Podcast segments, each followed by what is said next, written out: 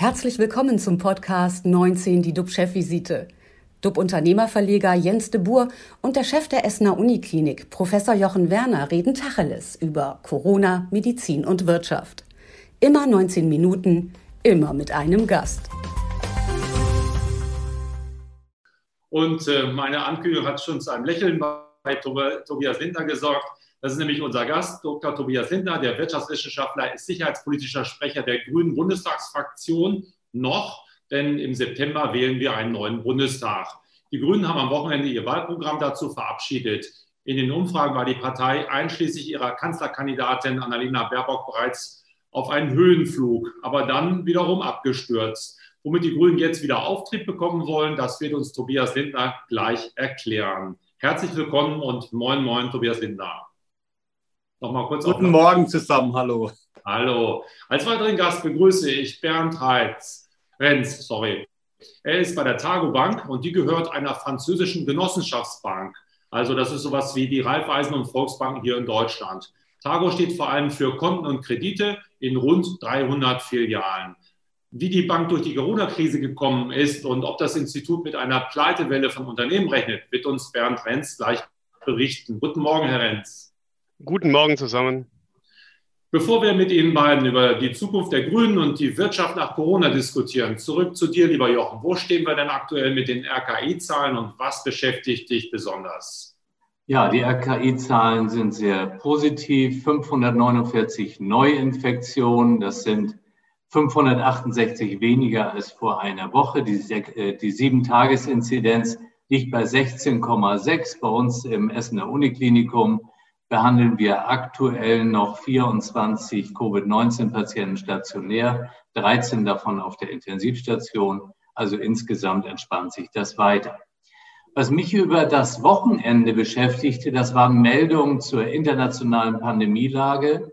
So will der Chef der Weltgesundheitsorganisation mithilfe der G7-Stadien, äh, Staaten, nicht Stadien, G7, schon im Fußballfieber, ja, mithilfe der G7-Staaten innerhalb eines Jahres mindestens 70 Prozent der Weltbevölkerung zu einer Corona-Impfung verhelfen.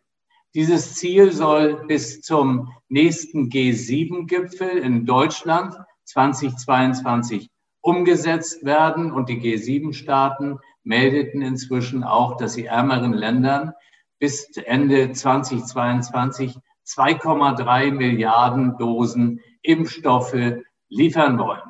Hierzu passt eine andere Meldung aus der New York Times. Im Südosten Chinas, da betrachten die Ärzte den äh, Covid-19-Verlauf mit der Delta-Variante schon skeptisch. Sie sehen dort ein höheres Infektionsrisiko, vielleicht auch schwerere Krankheitsverläufe ähm, als mit der ursprünglichen Form, die aus Wuhan kam. Aber ich glaube, das ist nur das eine Thema. Das andere Thema ist eben auch die Impfsituation in China. Und äh, dort sind ja vergleichsweise noch relativ wenig Menschen geimpft. Und das hat natürlich immer auch ein Risiko, dass das in sich birgt. Also ich bin davon überzeugt, dieses ganze Impfen, vor allem international, wird uns noch eine ganze Reihe von Monaten beschäftigen. Heute freue ich mich auf unsere beiden Gäste. Vorher noch einmal das Gespräch Jetzt zu dir, lieber Jens. Was geht dir durch den Kopf? Ja, vielleicht nochmal eine kurze Erklärung. Der Südosten von China, das klingt ja ganz, ganz, ganz weit weg. Das sind es auch, viele, viele Tausende von Kilometern. Aber wir haben ja auch in der Krise jetzt gelernt, wenn dort was ausbricht, dann gibt es dort in der Nähe bestimmt ein großer Hafen und dort werden wieder Produkte, die für uns in Deutschland, Europa wichtig sind, beladen. Und schon haben wir das Thema nicht nur der Krankheit, sondern auch in der Wirtschaft hier. Und es führt zu Engpässen, es führt zu Problemen. Also von daher, wir sind in einer globalen, vernetzten Welt und wenn es auch weit weg scheint, ist es doch sehr nah. Und das haben wir ja auch aus Wuhan gelernt. Das schien auch lange, lange ganz weit weg und ist dann uns sehr, sehr nahe gekommen. Ja, äh, was beschäftigt mich besonders? Der, ja, das Wahlprogramm der Grünen und wie es das sozusagen auf die Wirtschaft auswirken könnte. Klar ist, Energie wird teurer für alle. Das ist wohl eine Grundbedingung für den Kampf gegen den Klimawandel, für mehr Nachhaltigkeit. Nur wie schaffen wir das, ohne dass sich die Verbraucher keinen Strom mehr leisten können und dass das Autofahren quasi zu einem Luxusgut wird?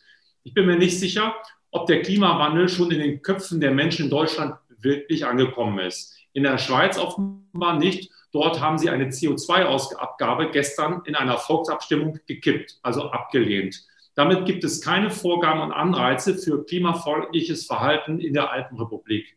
Das zeigt, wenn es zum Klimaschwur kommt, fahren die Leute doch lieber mit dem SUV nach Hause zum Grillen von Bratwürsten. Mein Gefühl, gerade jetzt haben die Leute Einschränkungen und Verbote satt. Sie wollen nicht mehr. Mit schwindenden RKI-Zahlen, wie du sie gerade vorgestellt hast, und dem Abflauen der Pandemie wollen die Leute gerne erstmal in den Urlaub fahren, konsumieren und das, was alles über ein Jahr nicht ging. Und das Klima, ja, das kann doch auch später noch gerettet werden. CDU-Kanzlerkandidat Armin Laschet hat das jetzt gerade ganz geschickt für sich genutzt und hat in der Bild am Sonntag ein großes Interview gegeben. Und darin sagt er, Solaranlagenpflicht für Eigenheime, wie sie die Grünen fordern, nicht mit Laschet. Mallorca-Flüge verteuern? Nein, auch nicht mit dem CDU-Kanzlerkandidaten. Dafür sind, äh, äh, das sollen sich nicht nur die Reichen leisten können. Er fordert eine sozial gerechte Verteilung des, der, der Kosten des Klimawandels. Untere Einkommensschichten dürfen nicht zu sehr belastet werden. Laschet fehlt das Soziale bei den Grünen. Und wir haben ja heute Tobias Lindner aus der Grünen Bundestagsfraktion zu Gast. Nochmals herzlich willkommen, Herr Lindner. Fehlt den Grünen wirklich das Verständnis für die Bedürfnisse der kleinen Leute? Ja, schönen guten Morgen zusammen. Ich muss jetzt ein bisschen schmunzeln, weil ich zugegeben gestern eher mit dem Parteitag wie mit irgendwelchen Interviews äh, von Armin Laschet äh, beschäftigt war. Aber da muss man schon ganz ehrlich sagen, äh, was er sich da leistet, ist das Gegenteil von Führungsansprüchen. Das Gegenteil äh, dessen, was ein Kanzlerkandidat vor allem von einer konservativen Partei mitbringen sollte. Also, so wie das auf mich wirkt, arbeitet sich Laschet, oder nein, ich will es anders formulieren, er versucht sich am grünen Wahlprogramm abzuarbeiten, äh, sogar in Unkenntnis darüber, was wir tatsächlich beschlossen haben. Also wenn, wenn Laschet da jetzt rumtönt, äh, man solle das Soziale nicht vergessen, dann kann ich ihn ja nur daran erinnern, äh, die Grünen haben immerhin ein Wahlprogramm, die CDU hat noch nicht mal den Entwurf eines Wahlprogramms. Und äh, wir sind die einzige Partei, die ein Angebot zum sozialen Ausgleich macht. Also wir sagen ja nicht nur, Energie soll teurer werden, beziehungsweise das ist ja kein Selbstzweck. Bürgerinnen und Bürgern das Geld gerade nicht aus der Tasche rausziehen und die Einnahmen, die sich aus dem CO2-Preis ergeben, äh, pro Kopf dann auch zurückgeben und gleichzeitig natürlich Alternativen fördern. Das ist das Einzige, wie man das sozial gerecht machen kann. Äh, mein Eindruck ist, äh, trotz Corona, auch wenn ich mir Umfragedaten angucke, äh, bei der überwiegenden Zahl der Menschen ist angekommen, dass Klimawandel, die Klimakrise das drängende Problem ist und dass wir das nicht aussitzen dürfen. Und dann ist einmal nur die, die Frage, über die wir diskutieren müssen, wie machen wir es denn? Ohne Veränderung wird es nicht gehen, das ist klar. Aber Veränderung muss eben nicht automatisch Verbote heißen. Also wer nach Mallorca fliegen will, mein Gott, ähm, die und der soll das tun. Äh, der Punkt ist ja nur, muss man das für 29,90 Euro tun können am Ende. Hm. Da nochmal, die, die Deutschen sind ob des Klimawandels besorgt, aber nicht panisch. Sie wollen von der Politik beschützt, aber nicht therapiert werden, sagt der Publizist Gabor Steingart. Ist Ihnen mit dem Klimawandel gerade das wichtigste Thema für den Wahlkampf abhandengekommen? Also das sehe ich ehrlich gesagt nicht, weil wie gesagt, wenn ich in die, also ich hätte Sorgen gehabt, wenn wir jetzt in eine große Wirtschaftskrise reinrennen würden, wenn jetzt die Arbeitslosenzahlen äh, massiv ansteigen würden, dann hätte ich tatsächlich Sorgen gehabt. Wenn ich mir heute Umfragedaten anschaue, dann ist bei den Menschen zwar weit über das grüne Wählermilieu hinaus, das ist ja der entscheidende Punkt, äh, der Klimawandel, die Klimakrise auf Platz eins oder auf Platz zwei ähm, der Top-Themen, ehrlich gesagt. Und ich glaube, wir werden in den nächsten äh, drei Monaten und zwölf Tagen, so viel Zeit ist ja noch, äh, hoffentlich einen Wettstreit um die Ideen äh, erleben, äh, welche Partei denn da über den Tag hinaus was bringt. Also ich verstehe ja, dass wenn man zur Tankstelle fährt und die Rechnung sieht, dass da niemand Freudensprünge macht. Und genauso das erlebe ich aus persönlichen Gesprächen mit Bürgerinnen und Bürgern. Die erwarten schon einen Plan von der Politik. Einen Plan, der auch über vier Jahre hinausgeht, der nicht erst im Jahr 2030 anfängt, sich Gedanken zu machen. Und ähm, gerade wenn wir über Wirtschaft reden, dann müssen wir uns ja eins klar machen, wir denken ja nicht an uns selbst irgendwie allein. Ich komme selbst aus einer Stadt, in meiner Heimatgemeinde in Wörth am Rhein steht die größte Lkw-Fabrik der Welt. Äh, bei uns hängen da 13.000 Arbeitsplätze vom Lkw-Bau ab. Und äh, wenn wir uns da nicht einstellen, nicht umstellen, und da geht es eben nicht um Deutschland, dann werden die Dinger im Ausland nicht mehr gekauft. Wir müssen ja zur Kenntnis nehmen, es gibt andere Länder, äh, die sind, was aus für einen Verbrennungsmotor betrifft, viel krasser drauf als Deutschland. Mhm. Jochen, wie siehst du das bei euch gerade? Kriegst du eine Flut von Urlaubsanträgen, dass die Leute müde sind und sagen, jetzt muss ich einmal mal durchatmen und jetzt muss ich das Gefühl bekommen, dass ich das Leben wieder umarmen kann? Also äh, unzweifelhaft die Leute, ähm, aber das bezieht sich natürlich nicht nur auf die Klinik, aber die freuen sich sehr auf diesen anstehenden Urlaub jetzt. Ich glaube, das ist auch wichtig, dass das alles unproblematisch verläuft. Mit dem heutigen Tag ist ja quasi der digitale Impfausweis auch auf den Weg richtig gebracht. Das Ganze startet schon in einigen Apotheken. Und das sind alles so Dinge, wo die Menschen dann sagen, ja, es geht weiter. Und ich erkenne auch dieses Signal und natürlich gerade die, die über die letzten Monate sehr intensiv äh, in den Kliniken gearbeitet haben. Ich denke, denen gönnt auch jeder äh, den äh, jetzt wirklich sehr, sehr verdienten Urlaub. Vielen Dank. Ihr Parteifreund Winfried Kretschmann, Ministerpräsident in Baden-Württemberg, hat auf dem Parteitag über die sozialen Medien geklagt. Dort würde mit einem gefährlichen Misch aus Fakten und Unwahrheiten Stimmung gemacht. Ein solches Empörungsspektakel, zum Beispiel über die Änderung im Lebenslauf von Annalena Baerbock, sei schäbig, äh, Zitat. Dass es Social Media mit Fakten nicht so genau oder dass es da nicht so genau genommen wird, das wussten wir doch schon. Aber dort werden zum Teil Wahlkämpfe gewonnen und entschieden. Kretschmann klang etwas beleidigt. Sind die Grünen für einen sozialen oder für einen harten Social-Media-Wahlkampf nicht genügend gerüstet? Also natürlich, und äh, das kann man ja offen ansprechen, äh, wir sind zum ersten Mal in einer neuen Rolle. Wir treten ja in diesem Wahlkampf an äh, mit dem Anspruch, das Land zu führen, ins Kanzleramt einzuziehen. Und da ist natürlich klar, dass man da eine Menge Gegenwind bekommt. Äh, mein Eindruck ist, äh, Union und SPD äh, greifen die Grünen jetzt in einer Art und Weise an, wie früher die Grünen vielleicht als, als kleinere Partei auf die SPD losgegangen sind. Also natürlich ist das eine Veränderung, äh, auf die sich auch die Partei einstellen muss. Aber klar ist auch, wir erleben jetzt, da, da geht es nicht irgendwie um Jammern und da geht es auch nicht irgendwie um, äh, um die grüne Perspektive. Wir haben einen Bundestagswahlkampf vor uns, äh, bei dem wir wie noch nie, und zwar alle Parteien, äh, mit Desinformation, mit Wahlbeeinflussung, mit Kampagnen in sozialen Netzwerken zu kämpfen haben. Ähm, teilweise natürlich auch so ein bisschen als selbstreferenzielle Blase. Aber ähm, ich verrate, glaube ich, keine Geheimnisse, wenn ich, wenn ich hier sage, die Sicherheitsbehörden haben auch von Abgeordneten in den vergangenen Wochen äh, ziemlich intensiv gebrieft, äh, was äh, Wahlbeeinflussung in diesem Wahlkampf bis hin zu Botnetzwerken und allen anderen Dingen äh, bedeuten wird. Und ich glaube, da müssen alle demokratischen Parteien wachsam bleiben und auch gucken, auf welche Debatten sie einsteigen. Also natürlich gibt es harte Debatten, auch harte Auseinandersetzungen. Auch ich bin ja jemand, äh, der durchaus mal äh, deftige Worte pflegt. Aber ich glaube, unter allen demokratischen Parteien muss es den Konsens geben, das machen wir nicht auf der Basis von Fake. Gibt es bei Ihnen Befürchtung, dass auch der Wahlkampf wie in Amerika geschehen, wie in England geschehen, dass auch äh, Russland und China da mitmischen werden und möglicherweise da auch äh, ja, Impulse setzen? Also ja, die Befürchtung gibt es. Das haben wir ja schon in den ersten Tagen erlebt, ähm, dass es enorme Hinweise gab, dass vor allem aus Russland gesteuert eine Kampagne gegen die Grünen und gegen Frau Baerbock äh, gestartet worden ist, auch vor dem Hintergrund unserer Haltung zu Nord Stream 2 und unserer unserer Russlandpolitik. Ich will da nur ein Beispiel nennen. Es gab dann in sozialen Netzwerken das Gerücht, Frau Baerbock hätte vor ihrer äh, vor ihrem Mandat im Deutschen Bundestag als Nacktmodel gearbeitet. Das sind dann auch Fotos veröffentlicht worden.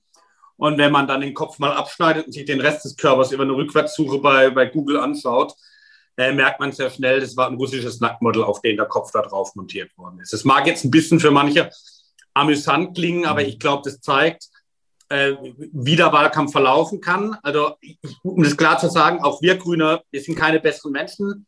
Wir machen Fehler, wir haben Fehler gemacht, wir probieren auch Fehler abzustellen. Alles ganz klar, alles selbstredend. Das Kritische im Wahlkampf ist, dass bei Fake News-Kampagnen immer sozusagen ein Funken Wahrheit vermischt wird mit dem Rest erfundener Fiktion. Und ähm, ich glaube, da müssen alle Parteien sehr wachsam sein. Ich weiß auch, dass die Generalsekretärinnen und Generalsekretäre der Demokratischen Parteien im Bundestag durchaus ein rotes Telefon zueinander haben. Und ich hoffe, das funktioniert dann auch vor allem in der heißen Wahlkampfzeit. Herr Renz, viele fragen sich, wie jetzt die Wirtschaft durch die Krise gekommen ist. Die großen Konzerne, das kann man beim DAX ablesen, das scheint ganz gut zu laufen. Äh, wie sieht es aber mit dem klassischen Mittelstand aus? Ähm, Corona hat ja viele Branchen in die Krise gestürzt. Hotels, Kneipen, Reisebüros, dort äh, rechnen wir mit einem, nach dem Lockdown mit einer Pleitewelle? Was bedeutet das für die Targobank und was beobachten Sie zurzeit? Ist Panik da im Mittelstand? Ähm, nein, Panik ist keine da. Ich glaube, Deutschland ist alles in allem sehr, sehr gut durch die Krise gekommen, also wirtschaftlich gesehen. Ähm, ich glaube, viele Unternehmer und die Mitarbeiter haben sich viel kreativer und, und, lösungsorientierter dargestellt, als man vielleicht gedacht hat. Auch hat die Regierung über, über das Kurzarbeitergeld, über Unterstützung nicht so viel falsch gemacht. Also bis heute haben wir keine Insolvenzwelle in Deutschland gesehen. Ähm, und wir jetzt als Targo Bank glauben auch nicht, dass in, in 2021 mit einer Insolvenzwelle zu rechnen ist. Das gilt sicherlich nicht für alle Branchen, für alle Größenordnungen. Ne? Die, die, die Kneipe am Eck, der, die Textilboutique irgendwo in der Passage ohne Online-Zugang, die tatsächlich auf das Publikum und auf, die, auf die Laufkundschaft angewiesen ist, die wird sicherlich deutlich, deutlich schwieriger haben als andere Branchen. Aber im Großen und Ganzen auf die gesamte deutsche Wirtschaft gesehen, glauben wir oder rechnen wir nicht mit einer Insolvenzwelle. Äh, Sie sind Experte für Factoring, das kennen nicht viele. Was verbirgt sich dahinter? Können Sie das mal ganz kurz mit ein, zwei Sätzen erläutern? Sehr gerne. Factoring bedeutet, der Unternehmer, der Ware verkauft oder Dienstleistungen erbringt und Rechnungen äh, schreibt mit einem Zahlungsziel, verkauft diese Rechnung am Tag der Leistungserbringung an uns, an den Factor, und wir geben ihm am gleichen Tag das Geld. Er hat damit zwei riesen Vorteile. Er weiß, wenn er sein Geld bekommt, nämlich am Tag der Rechnungsstellung und nicht äh, 30, 45, 60 Tage später, wenn sein Abnehmer, sein Kunde tatsächlich bezahlt. Und der zweite Vorteil ist, der Factorer, also wir tragen zu 100 Prozent das Ausfallrisiko. Also auch die Gefahr einer Insolvenz seines Abnehmers ist nicht gegeben. Somit haben Sie als Unternehmer eine wahnsinnige hohe Planungssicherheit. Ich erbringe meine Leistung und ich kriege am gleichen Tag das Geld. Das heißt also, Sie können dadurch Liquidität sicherstellen und äh, der Unternehmer kann mit Liquidität schneller und besser arbeiten dann. Helena, genau. die Grünen haben auf dem Parteitag am Wochenende für die Anschaffung bewaffneter Drohnen sich ausgesprochen, aber nur zur Verteidigung, wie Ihr Fraktionskollege Jürgen Trittin betont hat. Ist so eine Unterscheidung denn überhaupt möglich? Ist sie Humbug? Wer will kontrolliert, ob das jetzt zur Verteidigung da war oder ob das zum Angriff benutzt worden ist? Ja, also gerade, gerade bei Drohnen ist es ja möglich. Es gibt ja für jeden Auslandseinsatz der Bundeswehr sogenannte Rules of Engagement, also Einsatzregeln, in denen festgelegt ist, welche militärische Fähigkeiten ich in welcher Situation einsetzen darf und unter welchen Umständen. Und ich glaube, wir haben da als Partei eine intensive Debatte hinter uns, weil wir sagen, wir wollen jetzt nicht irgendwie Drohnen einsetzen zu gezielten Tötungen oder zur Terroristenjagd. Und gleichwohl erkennen wir an, es gibt Situationen. Nehmen Sie die Patrouille, die in Mali unterwegs ist, draußen im Gelände, die beschossen wird, äh, wo eine bewaffnete Drohne unter Umständen auch Schutz und Verteidigung bieten kann. Und äh, ich meine, die Gedanken macht man sich ja auch von dem Verteidigungsministerium. Also es ist durchaus möglich zu sagen, äh, wenn man eine bewaffnete Drohne mit in den Auslandseinsatz schickt, dann begrenzt man den Einsatz auf diese Situation. Gerade bei einer Drohne, wo ich ja dann Bildaufnahmen habe, wo ja auch mehrere Personen am Boden äh, viel ruhiger eine Entscheidung treffen können, als wenn ein Kampfflugzeug mit hoher Geschwindigkeit über das Ziel hinwegfliegt. Gerade in so einer Situation ist es dann auch möglich, genau zu unterscheiden. Und ich will hinzufügen, dann auch im Nachhinein gegenüber dem Verteidigungsausschuss zum Beispiel darzustellen, äh, was für eine Lage war das, in der man die Waffe benutzt hat. In der Wirtschaft unterscheidet man ja, äh, ja nach, äh, ich sag mal, sauberen Firmen und Firmen, die sich eben mit, mit äh, Technologien beschäftigen, die schwierig sind. Herr Renz, gibt es bei der Targo Bank auch eine Liste, dass man sagt, wir kümmern uns mehr um Unternehmen, die, sagen wir mal, den Klimawandel mehr stoppen, die sozusagen fortschrittlich unterwegs sind und die die Kernkraftwerke bauen, da werden wir eben uns weniger engagieren oder werden alle gleich behandelt? Nein, wir haben eine Liste, selbstverständlich. Wir haben eine, äh, über unsere Compliance-Abteilung eine klare Vorgabe, dass es eine, eine, eine Blacklist gibt, also Firmen oder Branchen, die letztendlich nur im, in, in, in sagen sehr schwierigen Branchen, Fracking will ich mal sagen, oder reiner, reiner ich mache aus, aus Kohle oder aus Öl Strom äh, unterwegs sind, dass das nicht unsere Zielkunden sind. Und genau auf der anderen Seite innovative, neue äh, Entwicklungen, Ideen, wo man sagt, die gehen in die richtige Runge, die haben Zukunftsperspektive, die sind deutlich äh, unterstützungswürdiger und da versuchen wir natürlich viel, viel näher dran zu sein. Die gibt es definitiv. Helena, Tempo 130 auf der Autobahn, höhere Spritpreise, das fordern die Grünen. Dazu kommen wohl neue Einschränkungen auf Dieselfahrer. Kann man es eigentlich noch besser machen, wenn man sein Image als spaßbefreite Verbotspartei pflegen will? Also, ähm, ich glaube, wir sind das einzige Land in Europa, das kein, kein Tempolimit hat. Ich weiß, es ist oft so eine heilige Kur, aber ich habe den Eindruck, die Diskussion in Deutschland ist reif. Und es ist ja nicht so, dass wir die Einzigen wären, die ein Tempolimit fordern. Ähm, die SPD hat es ja auch im Wahlprogramm drin. Und äh, ich gehöre auch zu den Menschen, die, die mal gern mit dem Auto fahren, ja selbstverständlich. Aber wir wollen ja nicht nur irgendwie was am Spritpreis machen, sondern wir wollen ja auch Elektromobilität und andere CO2-freie Antriebsformen durchaus ähm, fördern. Und wer schon mal Elektrowagen gefahren ist, auch oberhalb der 80 Stundenkilometer, äh, weiß, dass es auch Spaß machen kann. Wunderbar. 19 Minuten sind leider vorbei. Vielen Dank, äh, Bernd Renz. Vielen Dank, Tobias Lindner. Vielen Dank auch dir, lieber Jochen. Morgen haben wir unsere 150. Sendung und da haben wir auch gleich drei Gäste da. Manuel Müller, Chef des Matratzenherstellers Emma Sleep, Sascha van Holt, Geschäftsführer bei Cross Atlantic Capital Management und Marc Wittbrock, Geschäftsführer des Deutschen Innovationsinstituts für Nachhaltigkeit und Digitalisierung. Bleiben Sie alle gesund, klicken Sie rein, wir freuen uns auf Sie. Tschüss aus Hamburg. Und aus Essen. Und aus Mainz. Das war 19 die DUB-Chefvisite als Podcast. Die Videos dazu gibt es auf watz.de und auf dub-magazin.de.